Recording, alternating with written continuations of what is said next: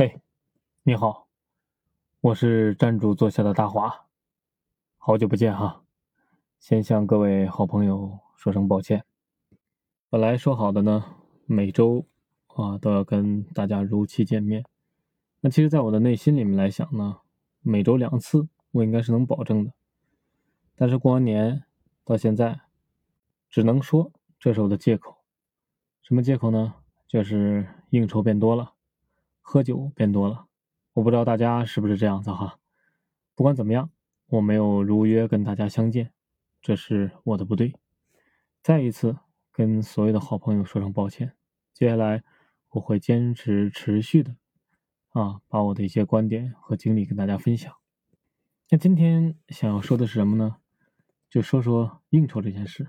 啊，应酬其实不奇怪哈。各位好朋友，相信也都应酬过，但在中国的这种应酬的酒席上面或者宴席上面，酒是一个很特别的存在。那我呢，也是很多年啊，对于酒的这种状态呢，是不太喜欢的。一遇到事情呢，大家喝酒啊，就找各种理由推脱掉。但是呢，由于自己身份的转变，或者说啊，在不同场合下意识的转变。那从去年的年底到现在为止，几乎每天晚上呢都会有一个相应的应酬。那这个应酬呢就要喝酒，喝酒喝白酒，对吧？那在中国嘛，我们中国人都喜欢喝白酒。当然，这种正式的场合之下，白酒肯定是不少的哈。那所以今天我们就聊聊关于喝酒这件事情。其实我不是呃老酒民啊，或者说不是饮酒有很长的经历的这样的一个人。当然，我说的呢不一定准确，所以呢，不管是刚刚喝酒的新朋友，还是已经喝酒喝了很久的老朋友，对于我的观点呢，希望能够哦持有一定的包容的心态 啊去理解。那我只是想把我的一些想法和经历呢跟大家说一下。那在中国的酒席上面，一旦上了酒席，对吧？一旦上了饭桌吧，或者这种宴会的场景之下。酒确实是一个催化剂，为什么会这么说呢？就是我的感觉哈，其实酒的这个味道啊，并不是很好。那我其实，呃，整体的状态来说呢，喝酒其实真的不是为了去品酒，或者说很多人都能品出来里面的所谓的什么花香、蜜香，或者这个这种香气那种香气啊，浓香、酱香、芝麻香、清香，是吧？啊，其实我分不出来的。我感觉喝下去的时候，可能喝的时间长了，或者说喝不同的酒的时候，确实辣的味道呢，呃，是有这种孰轻孰重的，或者说有些呢是比较辣，有些呢确实比较好入口。除此之外呢，好像没有什么特别的感觉了啊。呃，这个部分呢我不专业，所以呢我也不做过多的阐述。但是我们今天就叫就就着啊酒。在饭桌上或者在宴会上啊，它能产生的作用，我们聊一聊。我的感觉啊，这个当然，如果朋友们有不同的观点，或者说觉得我说的不对的话，也可以在评论区留下你的啊这个见解，我呢来及时的补充到我的体系里面。那首先，我觉得酒其实它是这个我们在整个的饭桌上面场合里的一个。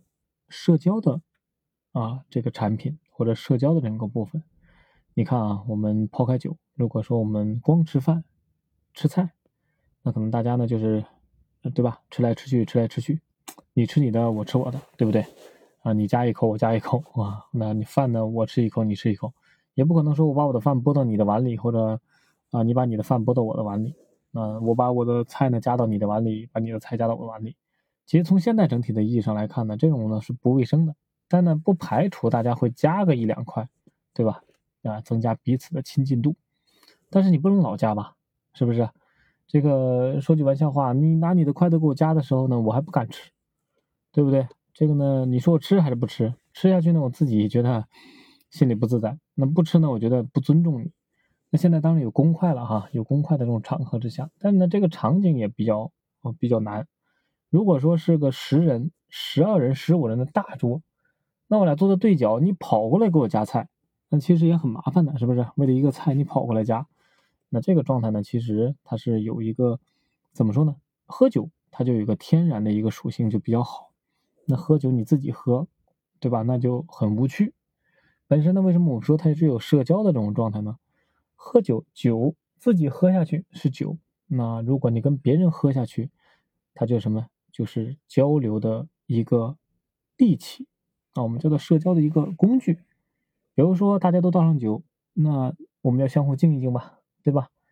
不管是敬长辈、敬晚辈，还是敬同辈，是吧？敬同事、敬领导啊，还是敬谁？总而言之，你这种状态之下呢，在酒的催化之下，必然大家是要有交流的。那我敬给你，你敬给我，那在这过程中我们还交流几句，是吧？哎，感谢您的啊关照和支持。哎呀，那接下来的时候我们有很多的东西要聊啊！没想到你也是呃这个属兔的啊！没想到你也用左手吃饭，为了用左手吃饭，我们两个走一个，是不是？那我们用酒的这种状态下，就可以找到很多的共通的话题啊！就两个人彼此共通的话题，社交的状态呢必然是存在的啊！这是我喝酒之后的一个体验哈，那确实是比光吃饭啊确实增加了不少，而且呢，如果有新朋友。啊，那你喝酒嘛，对不对？那认识一下啊，请问王总、张总、李总，哎呀，您是对吧？初次见面，不成敬意，咱喝一个，是不是？喝完之后呢，酒下肚，其实在这过程中呢，哎，他也能感受到你的热情。同时呢，我觉得这个社交的部分呢，其实破冰嘛，对吧？在这个过程中，它有一种破冰的属性，就是能够很好的与。不相关人，或者说不熟悉人，或者熟悉人，快速的打开这个格局，对不对？大家呢彼此都有一个哎小的过程，不管你是好酒还是不好酒，贪杯还是不贪杯啊，它这个过程是要有的，它互动嘛，对吧？大家彼此互动，叫破冰啊，社交，这是一个很好的一个呃，在饭桌上、餐桌上啊的一个啊叫做什么呀？我们叫做工具，或者说啊一个利器。是吧？喝酒，那还有可能就是融洽氛围。那喝酒呢，确实能够融洽氛围，提升大家，呃，彼此之间的这种氛围感。怎么说呢？比如说，酒下肚之后，其实酒呢有醉的作用，对吧？酒能上头，啊，当然也有些上心，是不是？有些人呢喝酒呢上头，但他意识很清醒，他知道自己在做什么事情。一旦上头之后呢，酒精的催化作用里面会让人。产生一种放松啊，我这么想的啊，因为酒嘛啊，酒壮怂人胆啊，当然不是怂人，酒壮胆，对不对？为什么酒下肚之后呢，人的意识呢稍微的会有一些偏离啊？但我们说的偏离就是什么呢？不那么的清醒，当然还是清醒的，就是借着酒劲儿可以有一些适度的放开，比如说展现自己的这个不一样的一部分。压抑的那部分的天性，对吧？比如说我们在工作场合之下，大家都很拘谨，对吧？张总、李总、王总啊，呃，今天这个那个那个，哎，全是工作上的。那一旦到酒桌上、饭桌上的时候呢，喝了酒之后，可以借着酒劲儿把自己的一些情绪做一点点的喧嚣，啊，是吧？这酒下肚之后，那借着酒劲儿稍微的有一点点喧嚣，啊，今天我说点酒话啊，啊，对吧？有些东西说的不对，也请你多理解。那他还有什么呢？借着酒劲呢，让自己内在的情绪呢得到一种舒放。回去之后干嘛？洗不洗澡是吧？倒头就睡。借着酒劲呢，让自己的意识呢快速的进入到一种休眠状态，熟睡过去，对吧？这也是一个很让人觉得啊缓解的部分，轻松愉悦，没有压力。喝酒嘛，没有那么多负担。既然你想喝，你能喝。那喝酒呢没有压力，其实大家都知道喝酒喝多了对身体是不好的哈，对吧？对身体是有损害的。但是呢，轻微的微醺的状态呢，其实是每个人想追求的。那微醺就是我们刚才说的，意识又清醒，又模糊了一点点啊，让自己呢有那种感觉，就忘却了一些烦恼，在这一刻的时候呢做了一些停留，对吧？在我们前面说的这个状态就是什么？拉近了彼此的距离，社交关系嘛。啊，再有呢就是放松愉悦，让自己呢快速的，也不是快速的，让自己呢稍微进入到一个相对来说啊有点那么愉悦轻松的一个氛围里面，没有压力，对吧？尤其是正常的这种吃饭的啊条件之下，当然跟领导吃饭呢，酒它也是一种怎么说呢？哎，跟领导之间、跟陌生人之间对吧？我们前面也讲了，它是快速拉升的一个过程，对吧？你这个喝酒嘛，那不是说，呃，有那种负担性的啊，那也体现出了你对于领导的尊重啊，你对于他这种整个的状态的一个认知，他也能够从酒的环境中呢认识到，哎，你敬他这是敬意，他也没有拒绝的理由，对吧？其实我老是觉得，嗯，这个文化呢还是很神奇的。以前的时候呢，我没有体会到不喝酒，对吧？看着大家喝酒，觉得这喝的有什么意思？而且大家都很开心，对吧？你喝过来，我喝过去，对吧？你敬过来，我敬过去。后来当自己喝的时候，开始喝的时候，就发现酒确实还是能够增进彼此啊，怎么说呢？交流场所的一个状态。当然，第一次肯定不现实，一来二去。一来二回，多几次的状态之下，大家彼此的熟悉度会越来越好。当然了，我今天不是为了宣扬让大家去喝酒，只是我当从一个不喝酒的一个人，突然一下子，呃，也不是不管是因为工作还是因为应酬啊，我们连续的去喝酒的一个小的体会，啊，确实能够拉升一些部分。然后呢，再有呢，就是，呃，喝酒嘛，本身呢也让自己在这个场合之下更融入。但是有一点很清楚。啊，一定要记住，各位好朋友，酒可不要贪杯，对吧？喝酒呢本身喝多了，什么吃多了都会伤身体，对吧？但是呢，酒不要贪杯，微醺，必要的时候可以喝，但非必要的时候呢就不要喝。那最后还有一个提醒哈，就什么呢？酒后可不要驾车，对吧？也不要开车，这是一定要遵守的。因为我们前面也说了，酒确实能够上头。我们说的上头呢，就是让意识稍微有一些模糊。对吧？那个时候你在开车，其实是怎么说呢？没有那么清醒的。虽然你说啊，我没事，我没问题，但是按照我们国家的法律规定，这是不可以的。所以呢，提醒大家啊，不要酒后驾车。还有重要的一点是什么呢？喝酒呢，其实可以调动整个现场的氛围。我们刚才前面说的是一对一、一对多，对吧？这种状态或者一对二，那整体的氛围状态呢，其实喝酒呢也是能调动的。有些人呢。呃，酒话、俏皮话会比较多，对吧？那其实呢，大家啊一来二去哄堂大笑。那酒桌上呢，可能也没有分太大太小，对吧？适当的开一些玩笑，不管是长辈啊、领导啊，还是晚辈啊、下属啊，那这个东西呢，整体的氛围它是融洽的。那当然你不能过分，对吧？你不能拿着别人的短处来开玩笑，可以说一些啊冷笑话，或者说说一些其他的段子，来增加调节整个的氛围。我觉得在有酒的氛情况之下呢。氛围还是很融洽的。当然了，我们如果大家感兴趣，我们下期呢再说说关于呃酒桌上礼仪的部分。那我们接下来还想说个什么事情呢？就是大家可能跟我一样啊，当然可能有些人知道，就是古代人为什么一下子就是吧？呃，你看武松打虎喝了八大碗啊，店家都说了三碗不过碗，武武松喝了八大碗。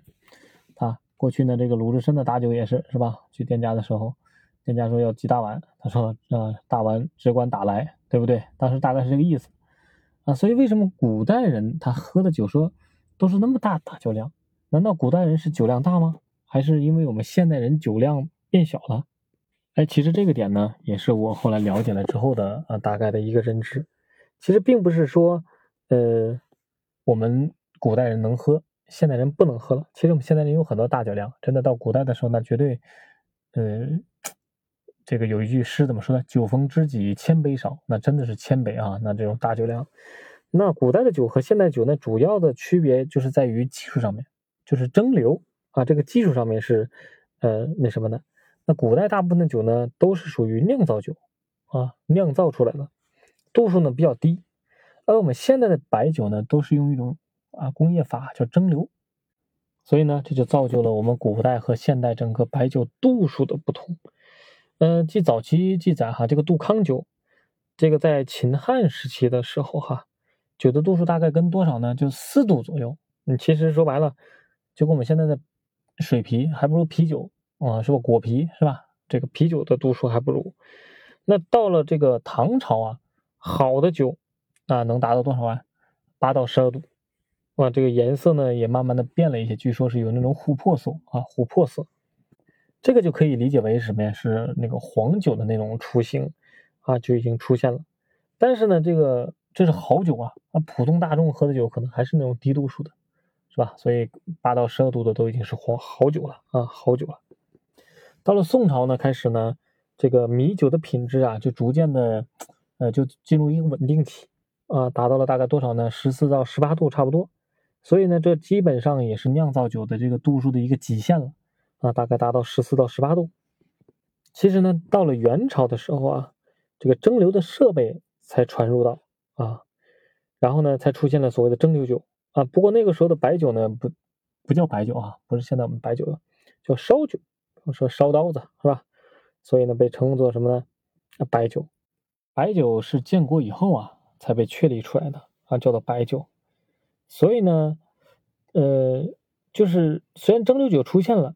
但是那个时候呢，并不能够一下子被接受，毕竟大家喝的低度数的还是，对吧？喝了那么多年了，那么长的时间了，所以你知道明清这时期啊，黄酒呢其实还是我们大众啊所用的主流啊，蒸馏酒其实没有那啥，没有那么多的。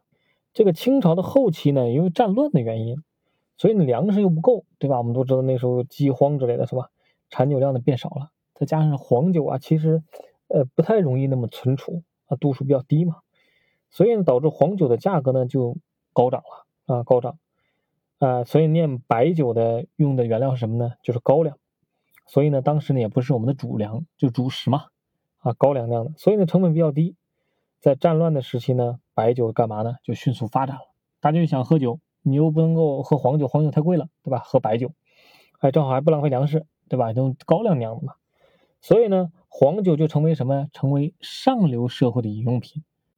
黄酒变成什么了？变成这种高贵品了啊！其实现在我们的黄酒也是有的哈，变成了高贵的这种东西。所以啊，我们现代意义的白酒呢，一般都是指的什么是蒸馏酒，度数呢会在四十到七十度之间啊，因为这个酒性比较烈，饮用量呢也相对减少，对吧？你四十到七十度啊，尤其是。七十度，我们所谓主流的就是就是说四十二度、四十五度、五十度、五十二度，对吧？现在这种是比较主流的。那七十度其实还是比较比较暴烈的，比较暴烈的。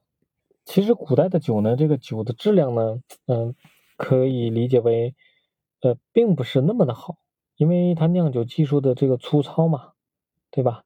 也没有蒸馏，对不对？你看我们还当时还说一壶浊酒喜相逢，对吧？只有经过什么呀？高温的蒸馏提取啊，才能够把那些什么呀？哎，呀压榨呀、过滤啊那些那些东西呢，都过滤掉。所以呢，古代那时候就混酒、浊酒，对吧？啊，浊酒的度数比现在度数还要低啊，这是肯定的。其实呢，这个大家都可以理解。由于酿造的工艺呢特别简单，所以口味呢就变得什么呀？香甜醇美。对吧？本身粮食本身味道会多一点，乙醇含量也极少，所以最初的酒呢，我们就可以理解为什么呀？带点儿酒味的米汤，对吧？或者说带点酒味的这种呃，对米浆啊，可以这么理解。所以你可以理解是吧？古代人一喝就是三大碗，一喝就是三百杯，对吧？一喝呢就是一大坛。你要搁今天。你别说一大坛了，别说是五十二度的、七十度的、六十度，对吧？你就是四十二度，你整一坛试试，那一坛对吧？多少两斤吗？啊，两斤，你让他试试。那当然，现在有喝两斤的啊。你说完了，你这个真下真要是四十二度的，我们喝一瓶下去，那一瓶也就是一斤，对不对？你喝下去之后打虎，打什么呀？梦中嘛，梦中打虎，是不是？哎，这种状态它肯定是不现实的。所以呢，整个的状态来看，我们的理解。和古人的酒那是不一样的，因为蒸馏技术嘛，也就唐宋以后，对不对？在中国开始慢慢的演进进来，然后开始出现蒸馏酒。那当然，随着技术的发展，随着呃科技的进步，那整个的品质是在提升的。所以我们今天喝到的酒啊，几乎都是呃这个纯粮酿造，是吧？当然呢，我们不讲那些其他的哈，我们就说在这个正常的国家的标准之下的这种酒。那技术在提升了，酿出来酒的品质也是，呃，满足了大家的不同的口味啊，各种的香型啊，各种的调配是吧？根据大家不同的喜好调制口感啊，这个东西呢都是科技在发展的，那蒸馏技术的提升带来的一个部分。那所以酒的品质本身肯定跟古代是没法比的。那酒量，那这个说实话我们也没法去划等号，对不对？那你那四五度的、十八度的那种的。你喝个三大碗，那你喝现在四十二度的，你喝个三大碗，它感觉不一样，对吧？那这这个怎么说呢？可能说，那我喝喝啤酒是吧？整个三大碗，那这个啤酒呢和呃米汤呢，它又不一样，对不对？所以呢，这个整个的对比呢是没法去对比的。只不过说，好酒也不要贪杯，对吧？不管是在什么样的情况之下，身体很重要啊。酒喝多了容易误事，对自己呢本身也是一个不利的，健康不利的，那也耽误事情。所以好酒不可贪杯。我们要保持一颗清醒的意识，在什么样的作用下去饮酒，在什么样的状态下去把握酒的量，量力而行是最好的一个状态。所以呢，大华每次喝酒都保持自己最佳的状态。啊，什么叫最佳状态？快到那个点了，不能再喝了，就停一停，不喝了，对不对？也跟大家解释一下，不要再往下去喝了。那这时候呢，你可以清醒的照顾到自己，同时也可以清醒的照顾到别人。贪杯是不太好的，对身体都不是好的一个状态。所以下面的时候呢，我们再会延展着酒去讲一讲酒里面到底分为多少种，和酒里面到底有什么物质，包括中国现在白酒的一个一个整个的一个啊生态系统。所以呢，我们会分大概几期把白酒稍微讲一讲。那今天我们就做个引子啊。最后，如果你对中国的白酒有认知，也可以在评论区留言告诉给大华，也欢迎。关注，这样子呢，在后期的时候持续更新，不会迷路，也会及时提醒你。好了，那我们本期的酒文化的刚开篇，我们就讲到这里，后期我们持续接着聊，再见。